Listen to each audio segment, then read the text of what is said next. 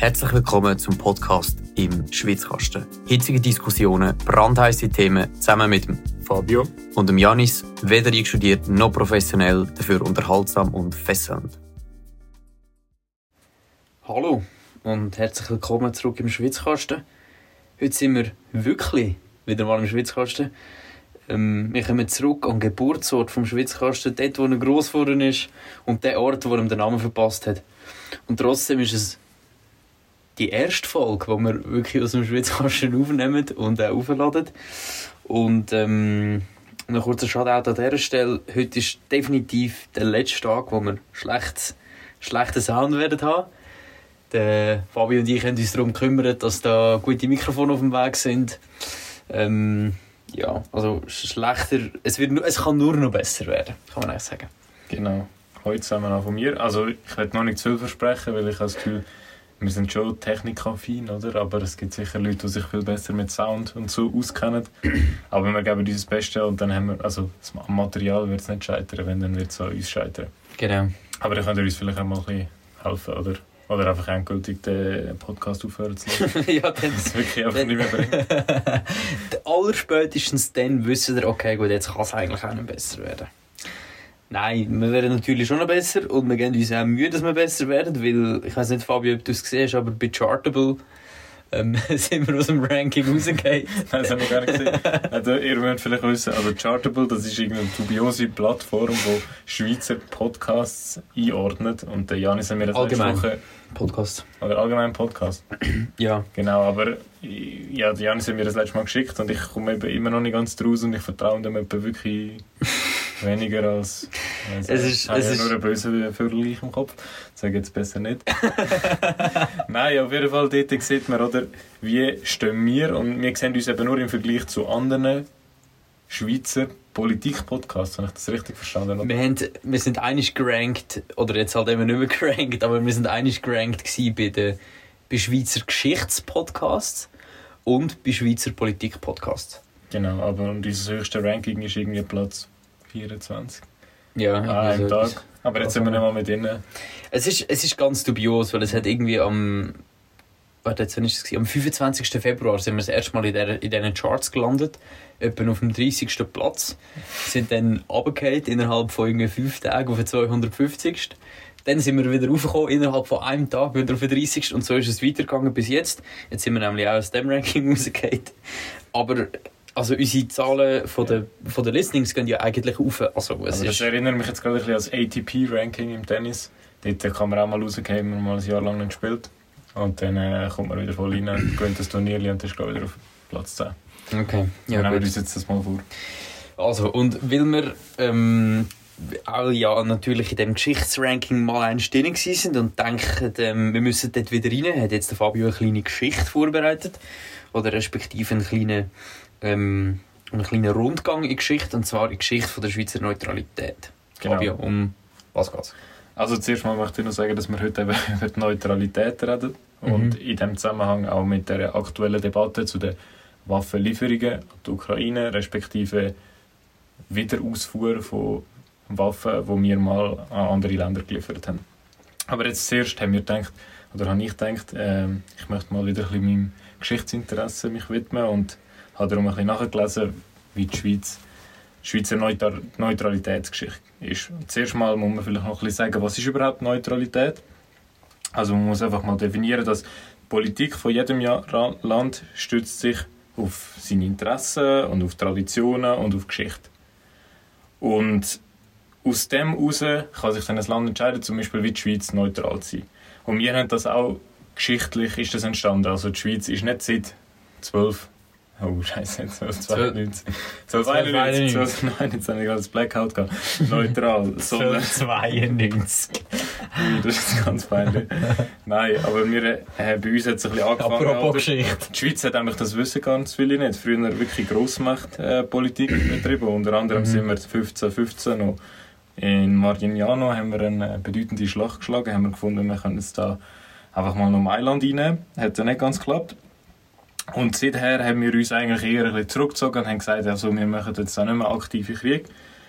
Bis dann 1798 der so Frankreich einmarschiert ist in der Schweiz und Mhm. uns dann ein Militärbündnis aufgezwungen hat und dann sind wir zwangsläufig dabei gewesen. Dann aber gerade 17 Jahre später, nach dem Napoleon, ist die Schweiz wieder als neutral anerkannt worden. Und das ist sie dann auch gewesen, bis 1907 im Hager Abkommen das erste Mal die Recht und die Pflicht von der Neutralität niedergeschrieben worden sind. Jetzt Mhm. noch kurz, was heißt Neutralitätsrecht? Das äh, Neutralitätsrecht, das eben 1907 beschrieben worden ist, das definiert die Recht und Pflicht von einem neutralen Staat. Und vielleicht mal ein paar Beispiele zu machen, was denn überhaupt Pflichten sind. Oder Pflichten sind nicht Teilnahme an Krieg, dass man sich selbst verteidigt, dass man alle Kriegsführenden gleich behandelt. Das ist gerade aktuell dann sehr wichtig. Das betrifft eben insbesondere auch die Kriegsmaterialexport. Dann, äh, dass man keine Söldner stellt und dass man auch sein Territorium nicht zur Verfügung stellt für Kriegsparteien. Mhm. Und das Recht, das bedeutendste Recht eigentlich von dem äh, Neutralitätsrecht ist, dass man ein Recht hat auf Unverletzlichkeit vom eigenen Territorium. Genau. Das ist jetzt aber nur eine grobe Rahmen, das sind nur grobe Rahmenbedingungen und was man dann in der Feinheit macht, das ist dann die Neutralitätspolitik. Und wenn, ich jetzt da noch ein weiter ausführe, wenn ich da in meinem Zeitstrahl ein weitergehe, dann haben wir immer ein bisschen eine andere Neutralitätspolitik betrieben. Unter anderem 1920 haben wir eher eine differenzielle Neutralität betrieben. Das heißt, wir haben auch können Wirtschaftssanktionen mittragen. Dann 1938 wiederum, am Anfang vom Zweiten Weltkrieg, sind wir wieder zurück zu einer integralen Neutralität. Das heißt, wir haben wirklich auch keine Wirtschaftssanktionen mit, mitgemacht. Dann äh, 1986 haben wir das erste Mal eine Volksabstimmung zum UNO-Beitritt gehabt, wo aber dann unsere Neutralität noch berücksichtigt worden wäre. Die ist dann aber gross abgelehnt worden. Dann sind wir aber dann 2003 haben wir wieder über das abgestimmt und sind dann beitreten. Und dann äh, in den 90er Jahren noch sind wir auch wieder eher differenziell neutral gewesen. Das heißt, wir haben äh, den Transit durch die Schweiz erlaubt von Waffen für den Krieg im Balkan und haben auch Sanktionen gegen den Irak im Kuwait-Krieg mitgetragen. Mhm. Was man also sieht, die Neutralität hat uns seit 500 Jahren begleitet, tut uns immer noch begleiten. Aber es ist auch nicht eine Frage zwischen 1 und 0, es ist keine Schwarz-Weiß-Frage. Mhm. Es, äh, wir haben das immer ein bisschen anders ausgelegt, wir haben immer ein bisschen, uns ein bisschen durchgeschlängelt, es ist nicht einfach so ganz klar. Genau, und was wir auch noch sagen, oder was ich auch noch sagen ist, dass die Neutralität wirklich unbestritten ist in der Schweiz. Also es gibt immer wieder Abstimmungen zu der Neutralität, oder nicht Abstimmungen, aber Umfragen, und die sagen eigentlich, im Januar 2022 sind noch 97 Prozent dafür gewesen, dass die Schweiz ihre Neutralität beibehalten. Dann im Juni, im, im Zeichen vom Krieg in der Ukraine, sind es dann noch 89 Prozent aber das sind ja also klare Zahlen gibt's wahrscheinlich. Also wir sind uns wahrscheinlich in dem Land zu weniger Sachen so einig wie zu der Neutralität. Mhm. Genau. Hast du noch Fragen? Ähm, Ich könnte, ich könnte schon Lehrer werden, oder? Geschichte falls meine Karriere mal... Ja, also dort Kann man so 17, was ist das, gewesen? 1798 und so, nachher, wie es noch weitergegangen ist, das eben noch ein bisschen genauer können erzählen Also ich, Ja, ich jetzt will da nicht zumindest. langweilen, weißt du? Nein, ja, das, das ist ja gar nicht relevant für die Neutralität. Äh, aber ich finde, Fabio, du hast es sehr gut gemacht. Ich finde, du solltest es dir mal überlegen, ob das vielleicht als Geschichtslehrer würde an, lange an der Kante. Nächstes Mal vielleicht noch ein bisschen freier sprechen, oder? Vielleicht noch ein die bisschen fresh sprechen. PowerPoint-Präsentation, die ist schön. Power, die, die du auf dem, äh, auf dem iPad hast, oder was meinst du? Nein, Ja gut, ich kann mir Spaß. das mal weiterschicken. Ich kann mal fragen, was man an der Kante zu kann machen für dich. Ein Part-Time-Job wäre sicher möglich und dann würdest du auch nicht Es schlecht ist eben verdienen. auch No Front eine Vollzeitstelle, eine Teilzeitstelle. Aber ich glaube schon, was darüber geredet nicht. Ich weiß es nicht. Wir reden ist immer immer über mein, das. mein Beispiel. Es ist immer. Ja. Nein. Und jetzt eben, wo befinden wir uns heute? Wir befinden uns heute in einer Situation, wo wir einen Krieg auf europäischem Territorium Also heute befinden wir uns gerade am Schweizkasten. Genau, aber in der heutigen Zeit. Genau, und das, wir haben uns da lang um das Thema eigentlich ein bisschen umgewunden, oder? Wir haben, uns, wir haben eigentlich schon vor ein paar Monaten mal wollen, also vor ein paar Monaten hat es der Schweiz noch nicht, aber vor ein paar Wochen haben wir uns dem Thema widmen, aber ich habe auch selber bei mir gemerkt, irgendwie, ich muss mich wirklich so richtig damit auseinandersetzen und, und keine Ahnung, es ist nicht einfach so eine einfache Meinungsbildung, es geht da wirklich um um relativ vieles, um auch die Identität von unserem Land. Ja. Oder? Also im Ausland, ich bin glaube mehr auf die Schweizer Neutralität angesprochen worden oder über die Neutralität von der Schweiz ist Witz gemacht worden, als irgendwie über den Schweizer Käse und die Schweizer Schoki. Also das ist wirklich etwas, was auch im Mhm. Ausland dieses Land definiert. Mhm. Und auch wenn andere Länder auch neutral sind, also ich glaube, es steht kein anderes Land so für die Neutralität wie die Schweiz. Mhm. Andererseits eben, haben wir eben die Kriegssituation und man möchte ja auch Position beziehen, oder? Und man ist eigentlich klar auf einer Seite, man ist klar auf der Mhm. Seite von der Ukraine, bis Mhm. auf ein paar äh, ganz verstolperte.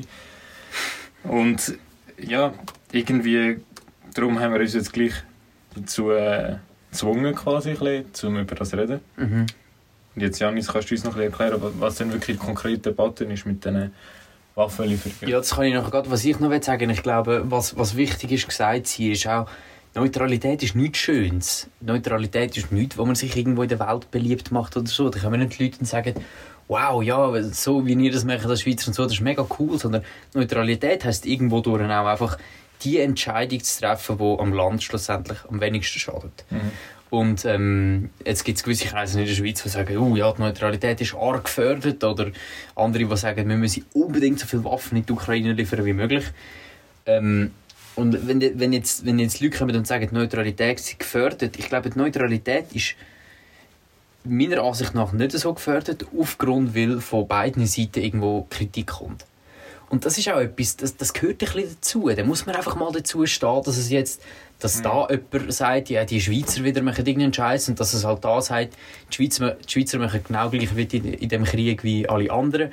Ähm, ich glaube, da muss man einfach irgendwo einen Mittelweg finden, wenn man auch zum Beispiel in die Geschichte ein bisschen zurückschaut, im Zweiten Weltkrieg, das hast du jetzt nicht gross erzählt, aber Ja. dort war ja auch so, gewesen. man hat mit ähm, mit, ähm, mit Deutschland ähm, Handel betrieben. Man hat eigentlich keine Juden in die Schweiz hineingelassen. Man hat aber auch ähm, man den Deutschen auch Waffen geliefert sogar. Man hat aber das Gleiche auch für Franzosen zugelassen. Also es ist irgendwo, es ist immer so ein Mittelweg gewesen. Man hat einfach das gemacht, was schlussendlich am Land am wenigsten schadet. Also jetzt ähm, zu dem Gesetzesentwurf, der ähm, in den beiden Kammern zu Bern diskutiert worden ist. Und zwar ist der Gesetzesvorschlag von der FDP gekommen, also eigentlich namens Hafen Thierry Burkhardt, Mhm. hat er sehr prägt. Und hat eigentlich wollen, mit einer Klausel es wieder möglich zu machen, dass wenn ein Land, ein souveränes Land angegriffen wird ähm, und eben die Souveränität von einem Land verletzt wird, Volk, Völker, völkerrechtlich, wenn es Widrig. völkerrechtswidrig, ähm, wid widrig? widrig, völkerrechtswidrig angegriffen wird, dass wir dann können, ähm, Waffen in das Land liefern können. Jetzt nachher so ein bisschen, ein bisschen einen Twist gegeben zwischen der SP und der FDP, wo man erstens gesagt hat, ja, also wie, eben wie definiert man, wenn es völkerrechtlich ähm, nicht in Ordnung ist. Und das erste wäre eben gewesen, wenn, glaube die UNO, wie ist es, der UNO-Sicherheitsrat besteht aus diesen fünf Großnationen. Oder sieben. Weiß nicht. Es sind, glaube ich, fünf. Und dort ist halt eben auch Russland dabei. Und also- Russland also unter anderem einfach. Vetorecht. Also wenn man das so macht, dann äh, weiß man ja genau, also es gibt einfach in der, in der Welt aktuell Genau. zwei bis drei Blöcke, das sind Chinesen, das sind Russen und Amerikaner. Ja. Und wenn halt, ja, also irgendein Konflikt, es ist die Chance relativ klein, dass die drei Mächte auf der gleichen Seite sind. Also das heisst, ja, man hat das einfach... Man Dann dann kann du noch auch nichts mehr machen. So ein bisschen wie. genau. Das wäre dann wieder so, ja, das Ja, bringt ja ja. gar nichts. Ähm, ja. Ähm, und ja, dann haben wir, haben wir darüber diskutiert und das ist nachher aber abgelehnt worden, der Vorschlag. Genau. Ich finde, wir haben in der Schweiz aktuell so ein bisschen drei Positionen. Also einerseits Mhm. haben wir die Position, die du jetzt gerade erläutert hast, die Position Burkhardt, ein bisschen ein paar Leute von der, Mhm. von der FDP, der Cedric Wirmuth hat sich auch mal geäussert. Dann haben wir so ein bisschen die Position, noch ein bisschen eine extremere Position, die von unserer Lieblingswindfahne. Liebe Grüße an Can Brun, der Gary Pfister. Der ist. Unser Lieblingsschutz in Wien. Nein, der Gary Pfister findet, dass, also das ist einfach so, ja, da gebe ich ihm recht, die europäischen Werte sind da angegriffen worden von den Russen. Mhm. Es geschieht da, es geschieht da maximales Unrecht. Ja. Und ich muss jetzt wirklich auf Biegen und Brechen etwas machen, findet er. Und zwar sollte der Bundesrat mit Notrecht die, die Wiederausfuhr von diesen Waffen ermöglichen. Mhm. Und dann eine dritte Position ist noch so ein bisschen die äh, SVP-Josic-Perse-Position. Das ist jetzt ganz lustig, dass ich die drei Sachen im gleichen Satz erwähne. Aber die finden so auf jeden Fall, auf keinen Fall sollte man da irgendetwas machen. Wir sind eben integral neutral. Eben, es ist eine unangenehme Position und die muss man aushalten können und damit hat sich die, die Position erledigt.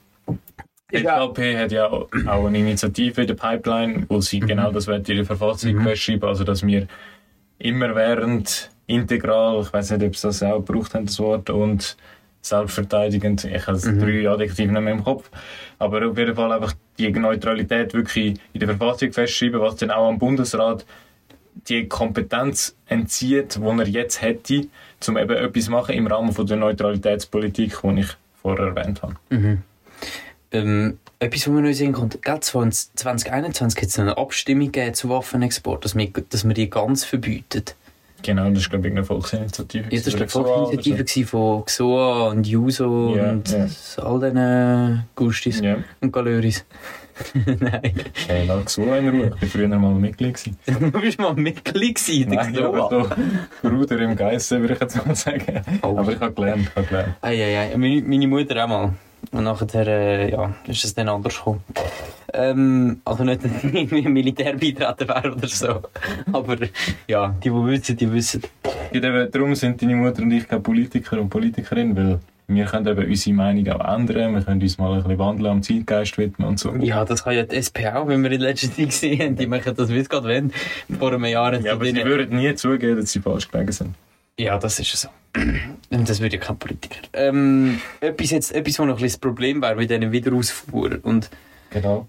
Vielleicht noch ganz kurz, darf ich noch erwähnen, um was es überhaupt geht? Das finde ich aber noch spannend. Es geht eben darum, dass...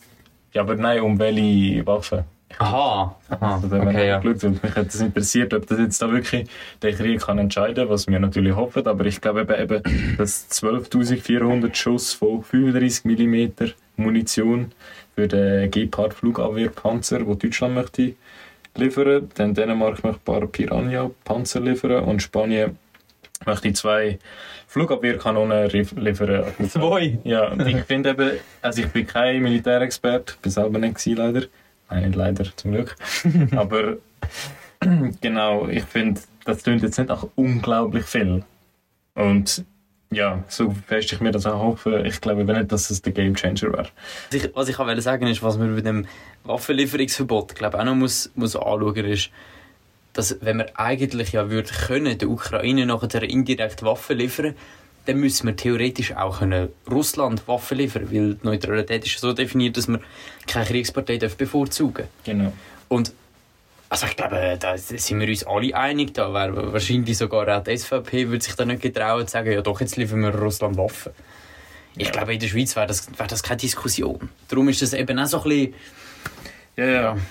Ich finde eben noch eine spannende Position, die ich gelesen habe, und zwar von Thomas Gauthier, der ist emeritierter Professor für internationales Wirtschaftsrecht. Mhm.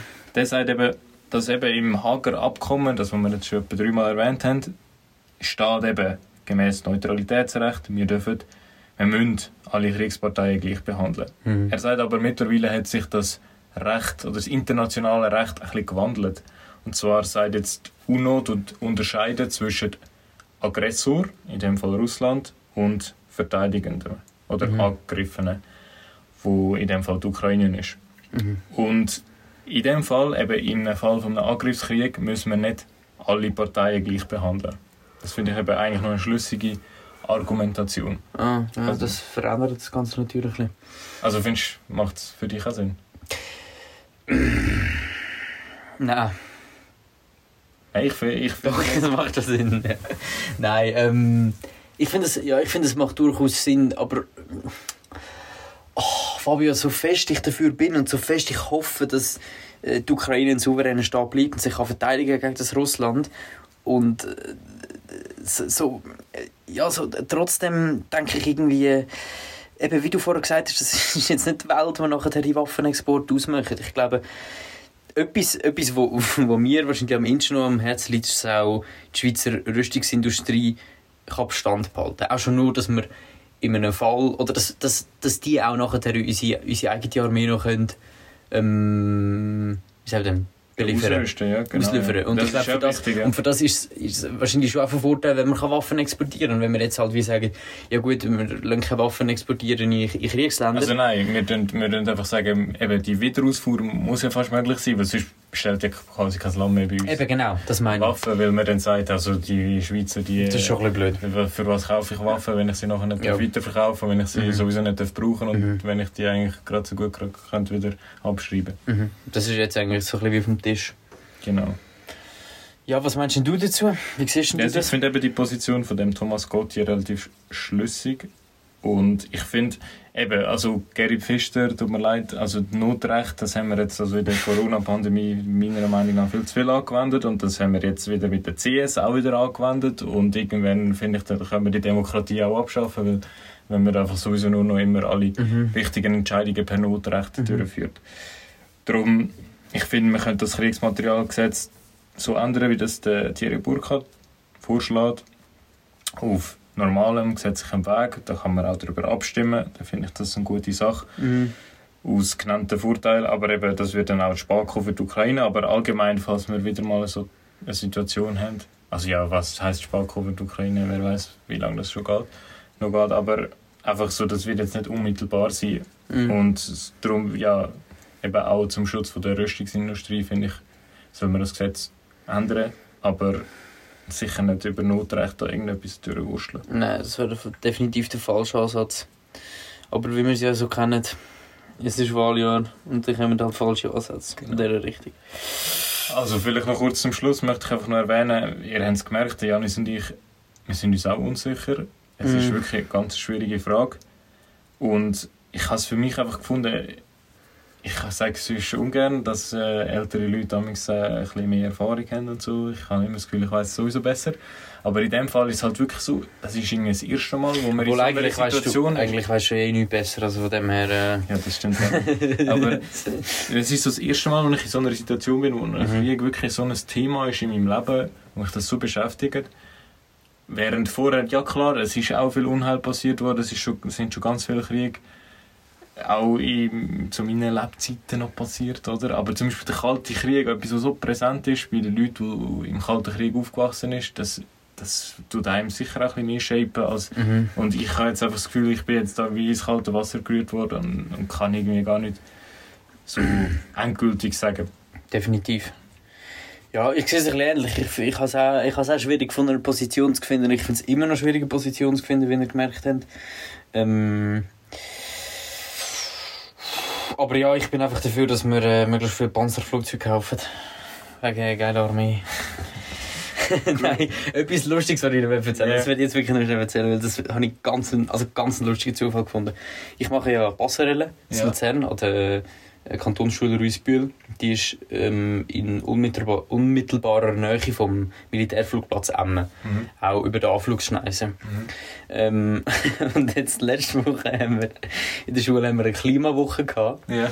Und äh, gleichzeitig, und das ist wirklich ein Zufall, hat Battery Swiss Trainingswoche gehabt. Das heisst, die sind nonstop vom Montag bis Freitag 24-7 über das Schulhaus drüber donnert, während in der Schule nicht die Leute das Gefühl haben, sie müssen jetzt irgendwelche Vorträge und Bilder aufhängen ähm, für das Klima.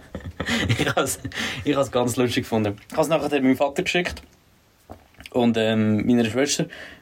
Und meine Schwester hat gesagt, ja, in Zug es die Klimawochen auch. Mein Vater ist nachher zum Schluss gekommen, dass Swiss eigentlich jetzt auch noch müsste in Zug fliegen Oder auch Patrouille Suisse mal eine Klimawoche machen. Battery Swiss mal eine Klimawoche machen. Fürs Klima fliegen. Wir wollen damit aufmerksam machen, dass ihr sollt schauen, dass ihr nicht so viel CO2 ausstoßen. Ganz geil. Ganz geil. Oh, Swiss fliegt einfach mal mit Segelflüger oder so. Das können sie auch machen. Das wäre dann einfach definitiv, oder mit definitiv weniger E-Fuels, spektakulär. oder? E-Fuels ist das Thema von dieser Woche, über das könnten wir dann auch mal noch reden. E-Fuels, das ist das Thema von der Woche. Also zumindest nicht in der Schweiz, aber in der EU. Aha, ah ja, Aber stimmt. das interessiert dich halt nicht, oder? Ja, Verbrenner äh, verboten worden. Genau. Gut, Ja, Janis, jetzt haben wir wirklich extrem lange über das Thema geredet. Und ich glaube, es ist eben auch nicht das, das letzte Mal, wo wir über das reden, weil die Mhm. Debatte wird weitergehen. Der Krieg wird Definitiv. Gottes Namen leider noch ein bisschen weitergehen. Obwohl ich, letztes Mal, da muss ich noch ein kleines äh, Shoutout geben an einen Artikel mit einem Militärexperten in der NZZ. Ich habe es auch gelesen. Das war wirklich ein spannendes Interview. gewesen. Der sagt, Mhm. äh, aus mathematischen Gründen tut er sagen, dass der Krieg im Oktober sollte fertig sein Aber- Aber er könnte mit einer höheren Wahrscheinlichkeit fertig sein. Ja, Aber aber wir machen jetzt nicht nur das Fass auf, aber der Artikel müssen wir wirklich lesen. etwas muss ich kurz dazu sagen. Etwas, wo ich... Der hat ja... die einzige Berechnung, die er, wo er uns noch, oder wo er den Artikel nachher aufgeführt hat, war, ja gut, Russland hat noch so und so viele Panzer. Sie haben bis jetzt im Schnitt am Tag so viele Panzer verloren. Ja, das heisst, dann und dann. Panzer Genau. am Tag, sie haben noch 2000, aha, also es geht noch so und so viele Tage, Genau. dass sie keinen Panzer mehr haben. Aber- ja, das ist ja so, das ist ja so ein typischer Wirtschaftler. Das ist ja mega banal berechnet. Also ich meine, Aber, Russland am Anfang in der Offensive brauchst du ja offensichtlich viel mehr Panzer als nachher, wenn einfach, wenn es einen Stellungskrieg gibt. Ja. Schon nur das. Und du kannst nicht einfach sagen, ja, bis jetzt sind es am Schnitt am Tag fünf Panzer Ja. verloren, das heisst, es wird auch so weitergehen. Ich weiß nicht, ich habe einen guten Artikel gefunden, ich habe den Militärexperten, ich habe auch, ich habe mal noch ein Interview von dem gelesen, ich habe es gut gefunden, wie er geredet hat und wie er seine Position verteidigt hat, wie er gesagt hat, er hätte einen Ruf zu verlieren. Aber trotzdem hat mich jetzt seine unglaublich komplizierten mathematischen ähm, Ja, Berechnungen und Ich würde gerne mal noch ein bisschen mehr lesen von dem, ja. Mhm. Gut, Janis, jetzt müssen wir wirklich aufhören. Also, wir hören auf. Wir lassen euch in Ruhe. Geniessen den, den Mittwochabend. Und ähm, Fabio, willst du noch etwas sagen? Nein, danke mal fürs Zuhören. Aber ich muss das Wassergeräusch machen. Ich hoffe, das hört auf, wenn der, Typ dann endlich mal das Mikrofon hat. Ja gut, dann würde ich sagen, der Fabio und ich gehen jetzt in den Schwitzkasten. Gehen schwitzen. Und wir hören uns das nächste Mal, wenn es wieder heisst, im Schwitzkasten. Tschüss ciao. miteinander.